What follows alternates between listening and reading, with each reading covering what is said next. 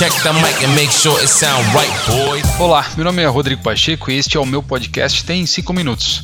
Um cafezinho básico depois do almoço para trocarmos uma ideia sobre algum tipo de assunto. Nesta segunda temporada, falarei estritamente sobre assuntos ligados à carreira, à educação e à cultura organizacional. Assuntos aí ligados ao meu momento profissional, inclusive são assuntos nos quais eu estou constantemente aprendendo alguma coisa nova e por isso logo faço questão de vir aqui compartilhar algo com você. Mas e aí, como é que tá a tua agenda? Vamos trocar uma ideia? Tem cinco minutos?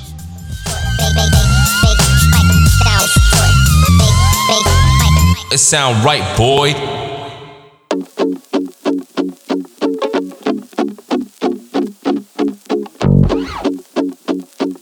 Primeiro episódio dessa segunda temporada do meu podcast e até abro um parênteses aqui, né? Segunda temporada porque simplesmente o ano acabou, 2020 acabou, agora 2021. Então, consequentemente, para mim já é uma segunda temporada, eu tô muito feliz.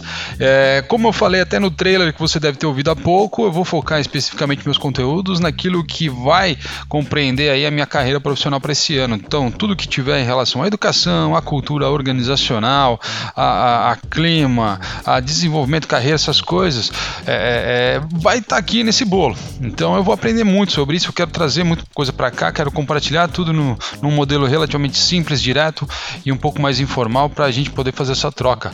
E nesse primeiro episódio eu vou até continuar o último que eu fiz no ano passado, que foi sobre a cultura da Netflix, a cultura de, da, da sinceridade. E caso você aí não tenha ouvido esse último episódio, cola lá no, no Spotify, enfim, onde é que você escuta aí normalmente seus episódios e deu play no episódio 28, que vai falar mais sobre isso, tá? Hoje, a minha proposta aqui é seguir o meu raciocínio a partir da leitura do livro A Regra é Não Ter Regras, do Reed Hastings, CEO da Netflix, e a Erin Meyer, autora também do livro Culture Map, que ambos escreveram esse livro, A Regra é Não Ter Regras, muito interessante, que eu li aí no finalzinho do ano, do ano passado. Se no episódio anterior eu já trouxe a ideia né, da sinceridade como um desejo, ao mesmo tempo que é também um desafio, a ideia aqui hoje é entender como cultivar o que eles chamam de cultura de sinceridade. Principalmente quando você entende que é um fator de retenção de bons talentos e também é uma ótima forma de atrair novos profissionais. Contexto no lugar do controle é o que o livro traz. Mas e aí? Como é que podemos ser mais sinceros né, no ambiente profissional?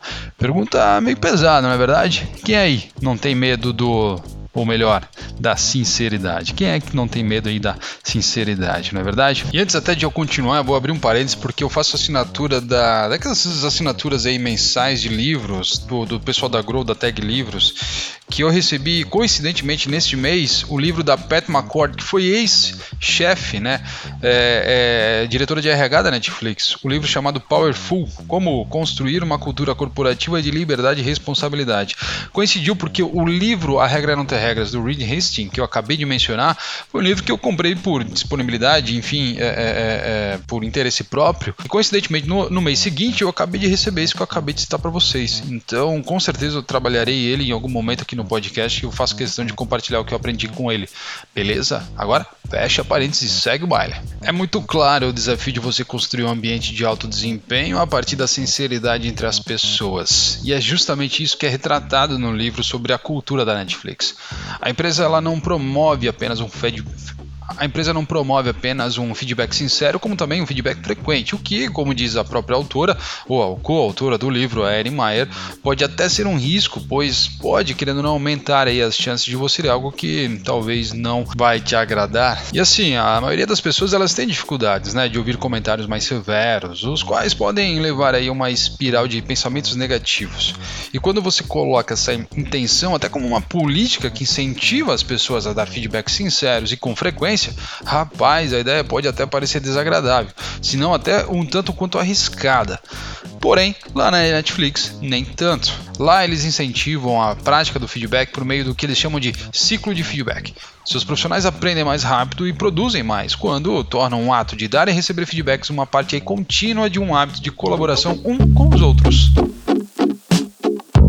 Pois é, né? Até parece meio óbvio isso tudo, né? Se você parar para pensar, o feedback ele alimenta aí uma sinceridade mútua que busca eliminar ou até amenizar o risco de picuinhas indesejáveis, coisa que ninguém gosta de lidar, não é verdade? Quando o feedback entre profissionais é bem trabalhado, cria-se aí um ambiente de corresponsabilidade que reduz a necessidade de hierarquias e regras, por exemplo. Aí eu trago uma citação que está no livro assim, por exemplo, provavelmente aí você já ouviu coisas do tipo, vai, abre aspas, dê feedback apenas quando alguém lhe pedir, feche aspas. Ou, abre aspas novamente, elogie em público, critique em particular, fecha aspas. Bom, como eu falei no episódio anterior, na Netflix você é estimulado a falar o feedback mais construtivo possível a qualquer momento e a qualquer lugar, não importa para quem seja. Não sei se é a mesma sensação por aí, mas uma coisa é muito clara e o livro traz isso também. Quanto mais você avança em uma empresa, menor é o feedback que recebe, portanto, maior a probabilidade de você, entre aspas, trabalhar nu ou cometer algum outro erro que é óbvio para todos, exceto para você. Para que essa troca aí seja ainda mais produtiva e que casos assim não sejam inconvenientes na sua rotina, o senso de pertencimento é necessário e isso faz toda a diferença.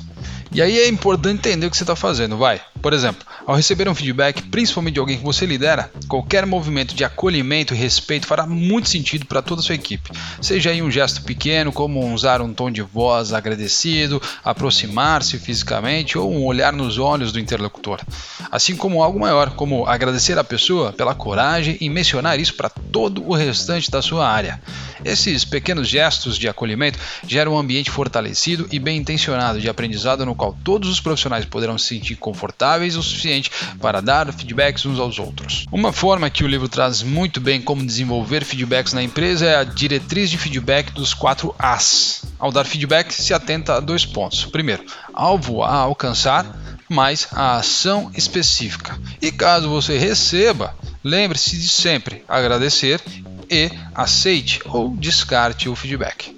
Assim, cara, ouça e considere todos os feedbacks que você receber, mas considere lógico segui-los caso você realmente queira. E o livro fala muito bem sobre isso. A decisão de reagir ao feedback sempre dependerá exclusivamente de quem o recebe. Outro ponto legal ali que traz no livro é a importante necessidade de diferenciar um comportamento quando alguém quer ser generosamente sincero ou um gênio arrogante. O custo da arrogância para a eficácia do trabalho em equipe é muito alto. É provável que pessoas arrogantes destruam sua empresa de dentro para fora. Eu só estava sendo sincero, diz o coleguinha arrogante da sua área quando puxa o seu tapete tentando ser generosamente sincero. Sinceridade altruísta não significa que você possa expressar sua opinião sem se preocupar com o impacto que isso causará nas outras pessoas. Por isso, a lógica dos 4 As faz a diferença e isso exigirá reflexões constantes na empresa e até treinamentos antes de dar um feedback. Na Netflix, o incentivo à sinceridade e à transparência constante vira até uma frase de impacto. Somos um time, não uma família. Aquela compaixão e flexibilidade excessiva que damos aos familiares, por exemplo, lá na Netflix não funciona. E assim mantemos a alta performance, diz o livro. E para terminar por aqui, eu destaco uma frase que eu li bem no finalzinho do livro. A sinceridade é tipo ir ao dentista. Muitas pessoas evitarão se puderem. E é com essa breve e impactante frase que eu termino por aqui e deixo aqui a minha mensagem para você, meu caro líder do futuro. Solicite sempre feedback com frequência e responda com sugestões de pertencimento ao recebê-lo. E claro, livre-se daqueles indivíduos arrogantes enquanto tenta construir o seu próprio ambiente de sinceridade por aí. Check the mic and make sure it sound right, E antes boy. de eu finalizar por aqui, se você tiver interesse em ler mais sobre como funciona um círculo de feedback e como é que isso influencia no desenvolvimento da sinceridade lá da, da, da galera da Netflix, o capítulo 8 do livro traz muito mais detalhes para você do que esse simples e humilde podcast. Beleza? Um abraço e nos vemos no próximo. Um feliz 2021 para todo mundo. Até mais.